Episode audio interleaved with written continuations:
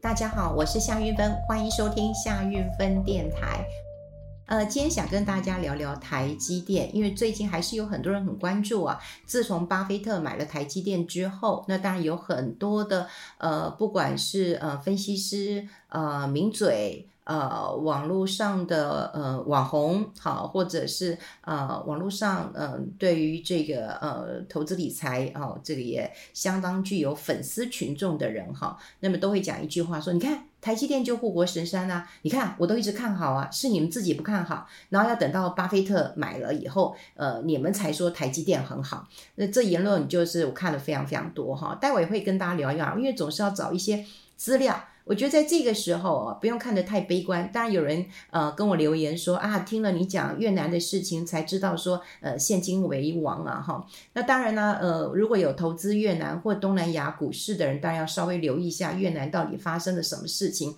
我们最近的新闻永远都是呃大 S 小 S 她老公怎么样怎么样哈，烦烦死了。我觉得占了很多的版面。那人家在呃博版面，说实在的，他这个呃网络声量很高，他还可以分润的。那我们真的是浪费我们的眼球啊！说实在的，夫妻的事情真的是很难来讨论，更何况都离婚了。好，那离婚之后，呃，口不出恶言，好，这个我觉得是最基本的一个原则。所以我觉得大家都在讨论这件事情，真的是啊、很烦。那倒不如聊一聊哈，这个投资上的事情。刚已经有跟大家这个分析过了，也许大家现在觉得很悲观，可是不是悲观的时候。你才是应该要想到该布局的时候，所以并不是说现在现金为王。你现金为王的话，哇，那你要存，嗯，定存吗？好，还是你要放哪里呢？哈，当然现在定存慢慢的有一趴两趴的，有一些美元定存，他会告诉你三趴四趴。事实上，我都跟大家讲，你要看一下限制，或者是你要问清楚。是新的资金还是旧的资金？有一些旧的资金，你说，哎，那我直接存美元定存，你们不是有三趴四趴？事实上没有哈，它规定要有新的资金。那另外它会有时间的一个限制哈，所以你就知道你是存多久的。好，待会我们就跟大家聊聊这个台积电。不过我最近我真的发现一件事情哦，就是我跟计程车司司机哦，真的是好像，唉，好像犯冲一样。我最近一直跟计程车司机，呃，不顺，真的非常不顺。不管是台湾大车队 Uber 啊、真的超级呃这个不顺的哈。我老是觉得到底哪里出了问题啊？我今天我的朋友从呃花莲上来哈，那他是低调民宿，那我跟他也像家人一样的，有时候我会去那边住住哈，我非常喜欢那个地方。如果大家呃有去六十担山的山中央的话，就是可以去低调民宿，他也获选了天下杂志，他跟很多的饭店，呃，这个评比哦，他也、呃、获得了永续啊、的一个这个评鉴，非常非常的高，并不容易了哈。那最近他们的这个地震之后，连水源区都出现了重大的问题，必须重新的拉管线。那他也告诉我说，还好现在是淡季，哈，大概要等到过年才算是旺季，所以他有空呃就回来嗯台北那探望家人。那当然我也是他的家人之一，所以我约了吃饭。那我今天嗯中广录完呃广播之后呢，我就去学画画课。我有学画画课。那画完画之后呢，我坐计程车，我明明就跟他讲说我要去啊、这个信义路大安路口，因为我要去吃鼎旺的麻辣锅，我很喜欢吃。他说哦好，就他咻咻咻咻咻咻在，那我就觉得不大对劲了哈。那他等我下车的时候，发现啊太和店，可我不是要吃这一家。那我想，天哪！那信路又是又是那个嗯单行道，所以我也没办法叫计程车回头走，我就真的用走的。所以我今天拎了话剧，啊，零零零带走了很久，走了十几分钟，哈，时代快二十分钟，我才又走到鼎旺啊，就已经很不顺了，对不对？啊，没想到晚上还有更不顺的事情，超不顺！我之前还有去台中不顺的事情。我有跟大家讲过嘛，我去台中嘛，那因为排班的计程车嘛，那排到你就上了嘛，好，那我就呃跟他讲啊，说我要去岭东大学，还有哪个门？我就说我不知道，你只要告诉我那个岭东路一号就好了。他就说，呃。那你去做什么？我说我不需要告诉你吧，哈，对，我觉得很奇怪。后来讲到最后，他就跟我说：“你投诉我。”我就说我没有要投诉你，我都觉得我怎么会跟计程车司机犯冲啊？好奇怪，就觉得很不合啊。好，那当然今今天就到晚上，那我跟我的朋友吃完了麻辣锅，我们去一个小的嗯这个 pub 喝一点酒。那呃我就叫了两台计程车，一台计程车让他们坐去啊、呃、这个火车站，那我就叫了一台计程车送我另外两个朋友。那刚好先来的是呃计程车，我就让他们坐了。那后来我坐这台是 Uber。那我们有三个人，那我一个男生，一个小男生，我叫他坐前面。那一坐进去之后，那个 Uber 司机就跟他说：“你东西放后面。”哦，那好，东西放后面，然后他人就坐进去，东西放后面了。然后他就，我就跟他讲说：“哎，我要到哪里？那你其实这样顺路。我的脑袋里面的 map 是啊，就是地图是是顺路的。”他说：“你输入。”哦，好啊，那我就更改啊，输入，我就输入了三个地方哦，就送他们。然后送第一个是没问题，就送到了。第二个是我就多问了一句话，我说你待会会不会呃经过季家？如果可以的话，那可不可以在那边下？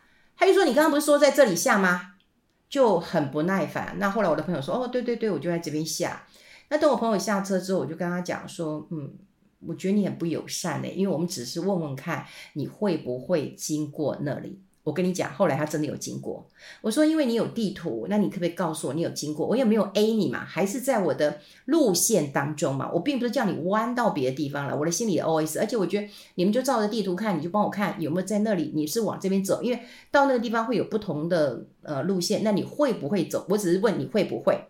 你会，我们就在那边下；你如果不会，诶，他就在这边下也 OK。总之呢，他就是一个很不耐烦，好，很不耐烦。我其实后来很很很纠结，就是我一直到了下了车，我都会觉得，为什么就是现在就是大家会这么的不耐烦？然后他就告诉我说，呃，我跟他讲说你不大友善，他说我不是建车司机，我说所以你觉得你跟建车司机哪里不一样？对啊，我们可以讨论嘛，是哪里不一样？你觉得你的服务比较好吗？还是你觉得你的你要必须照你的路线走，到到底哪里不一样？还是你的车友比较好，或者是你有服务比较好？你你有吗？哈，我们想要跟他讨论的。我说，那你有觉得你跟计程车司机哪里不一样？我跟计程车司机不一样，他就这样讲啊，我觉得这个也很很难沟通哎，真的很难聊天哎。然后我就觉得你你这么痛苦，我心里当然就想说不要惹他，因为到已经很晚了。就真的不要惹他了。那我觉得出来工作需要这么辛苦吗？这么痛苦吗？而且我们也不是凶神呃恶煞的，好，我们也没有占你的便宜，那为什么要这么凶？我觉得最为难的一点是我朋友一直赖我说，你到家没有？你到家之后给他一颗星。我后来跟他说算了，我说我如果给他一颗星哦，其实也会影响他以后这个接客的一个状况。然后他就跟我说：“你就太仁慈了，不然他们干嘛设这个评比的制度？”我跟他说：“也没必要逼死人，也许他刚刚可能有什么事情是心里不痛快的，是不愉快的，那我们就当做笑话一则，就过了就算了哈。”那他就说：“我就是太那个了哈。”好，我要讲就是说，怎么最近？一直跟计程车司机不合不合不合，那是不是意思就是说我一定要自己开车呢？可是问题自己开车，晚上吃饭地方又不好停车，偶尔要喝点小酒，那也不方便开车，挺麻烦的。然后又叫代驾，我又不希望人家开我的车，哎呦，真是痛苦啊，真是麻烦的。哎，好，嗯，还是要跟大家诉诉苦啦，哈，就每次就是诉诉苦，聊聊心事。嗯，回归到今天的主题啊，我想跟大家聊聊这个台积电。很多人都聊台积电，我刚才也讲过了，不管是呃网红呃投资客，或或者是嗯这个嗯投顾分析师，好都爱讲台积电。那大部分都是讲说，我早就叫你买啊，护国神山啊。事实上，我觉得要从不同的角度来看，因为脑袋要动嘛，不能人云亦云嘛，就思考是这样。所以我们之前也讲过说，好，那巴菲特买嗯这个。这个呃台积电，那我们就要讲，一开始波克夏来买台积电。那波克夏到底是谁下决定？这当然也很重要，因为不同的人下的呃这个决策，他的投资的逻辑跟思维当然也是不一样的。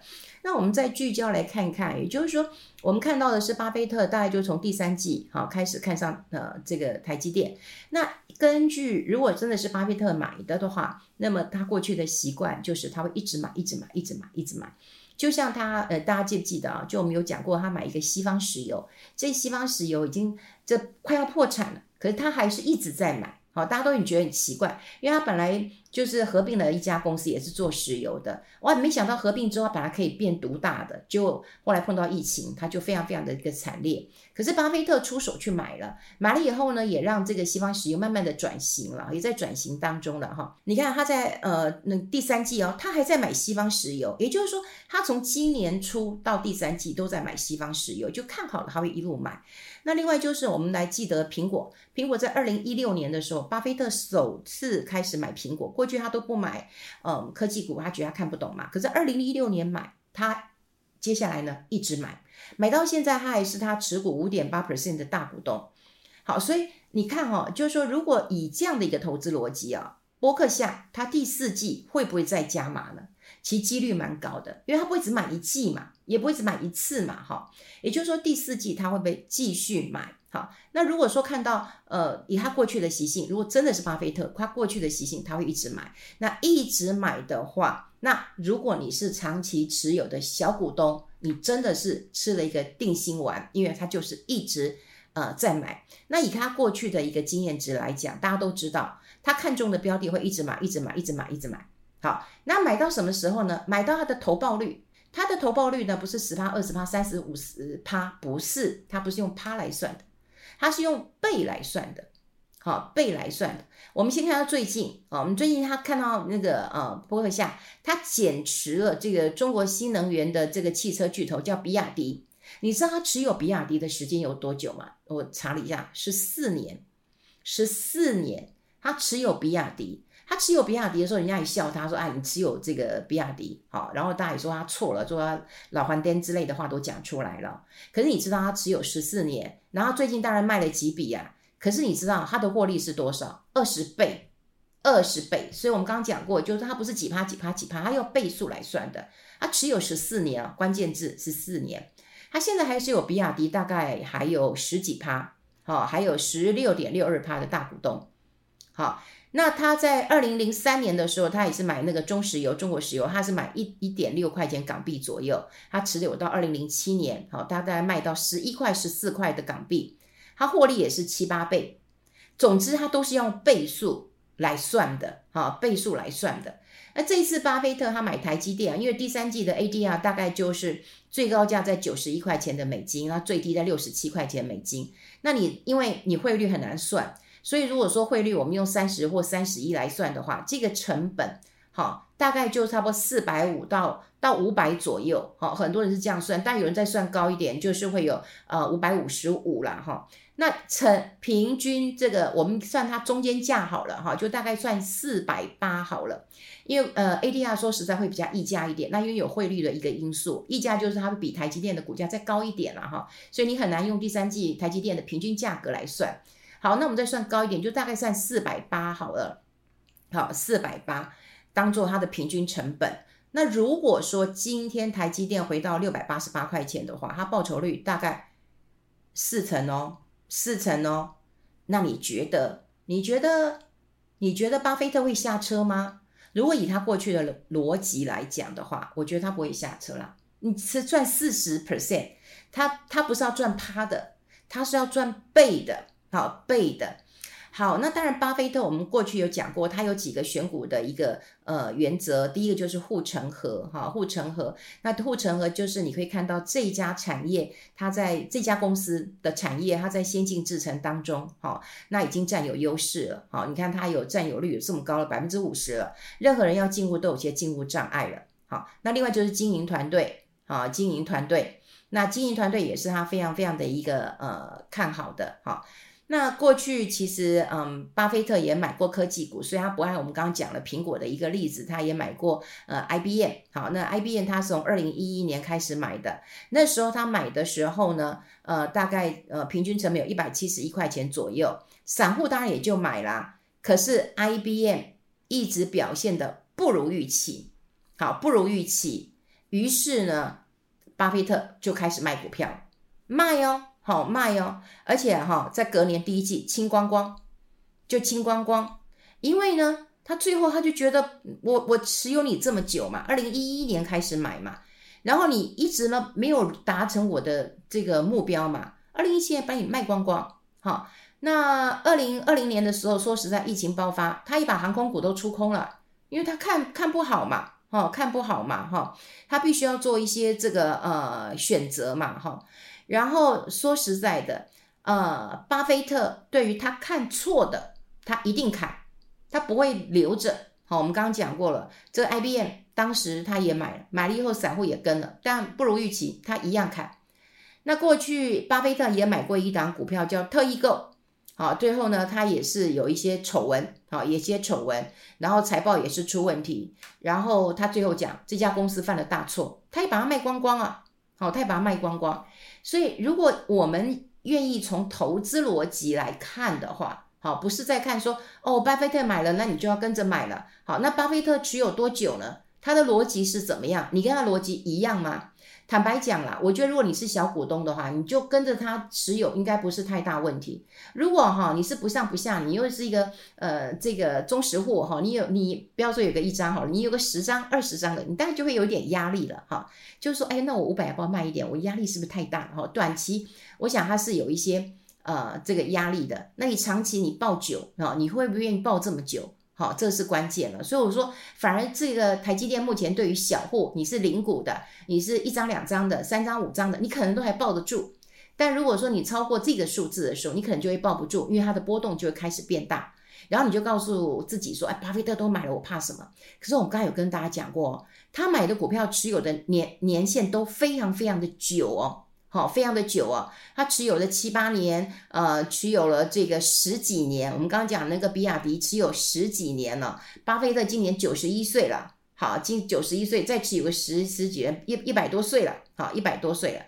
不过也要跟大家提醒，如果台积电，嗯，一旦不如巴菲特的期待的时候，我跟你讲，你也不用怀疑，他一定会买。那你如果现在，嗯，这个博客下持有台积电越多，那当然这就是嗯一个卖压的一个一个一个来源呐，哈，一个来源呐。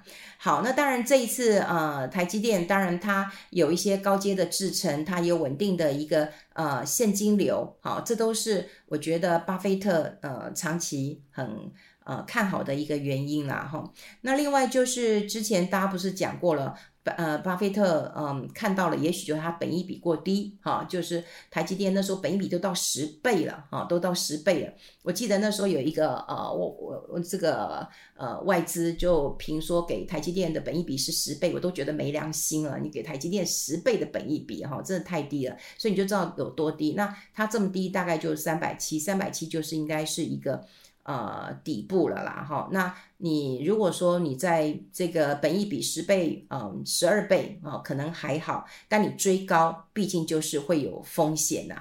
毕竟啊，台积电现在已经出现了什么效应？你知道，巴菲特的溢价效应，因为巴菲特嘛，所以你就去追，追了就出现了一个溢价的一个呃效应了。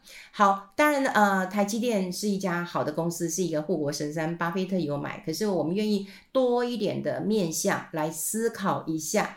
嗯，我们过去讲过，谁在买？巴菲特买，他逻辑是什么？你怎么看？你持有了，你可以持有这么久，好。那如果台积电真的有碰碰到什么问题的时候，那波克夏会不会也是最大的一个呃卖压？当然都有可能嘛，好，都有可能。所以呃，投资股票一定要一直关心好这家公司未来的一个这个呃发展。好，那当然啦，呃，现在台积电它的技术其实是领先的，好，然后它这个未来是不是就不用这么大的一个资本支出，然后折旧费又慢慢的降低，这或许也是它的一个大利多了哈。那至于啊、呃，当然最近有人讲说它要到美国设三纳米啊，成本会变得比较高，哈，这也是我们未来要关注的一个呃这个因素了。总之啊，我觉得现在啊，当然大家不记。不见得这么急的要把这个呃钱投入股市当中，但慢慢哦，我们最近看那个图也很好玩，就是长得一头很像呃熊，但它长出一个牛角，也就是说熊市还没有走完，但是已经出现了一点点急涨，那个牛的那个角已经出来了哈。那这个时候其实呃不用过度悲观，是的确要开始找标的，但也不是立刻就要找哈，也不是立刻就要找了，现在应该是多训练一下自己投资的一个。呃逻辑，好让大家能够清楚的知道看待一家公司怎么看，为什么他可以持有一家公司七八年、十年？那我们能不能够呃持有这样的一家公司？好，持有啊、这个十年。好，然后来看看它未来的一个发展，这才让我们很安心。如果买了一档股票，永远都不能够让我们安心。你现在说实在，哪一档股票可以让我们安心的？好，所以必须要让自己实时的关注它的一个变化，好，然后才能够知道怎么样。因为你知道了，你才不会害怕。你就怕你不知道，才会担心受怕的。好，今天就跟大家分享这边了，我们下次再见了。希望我下次坐计程车能够更顺心一点了，也希望大家投资顺利了，拜拜。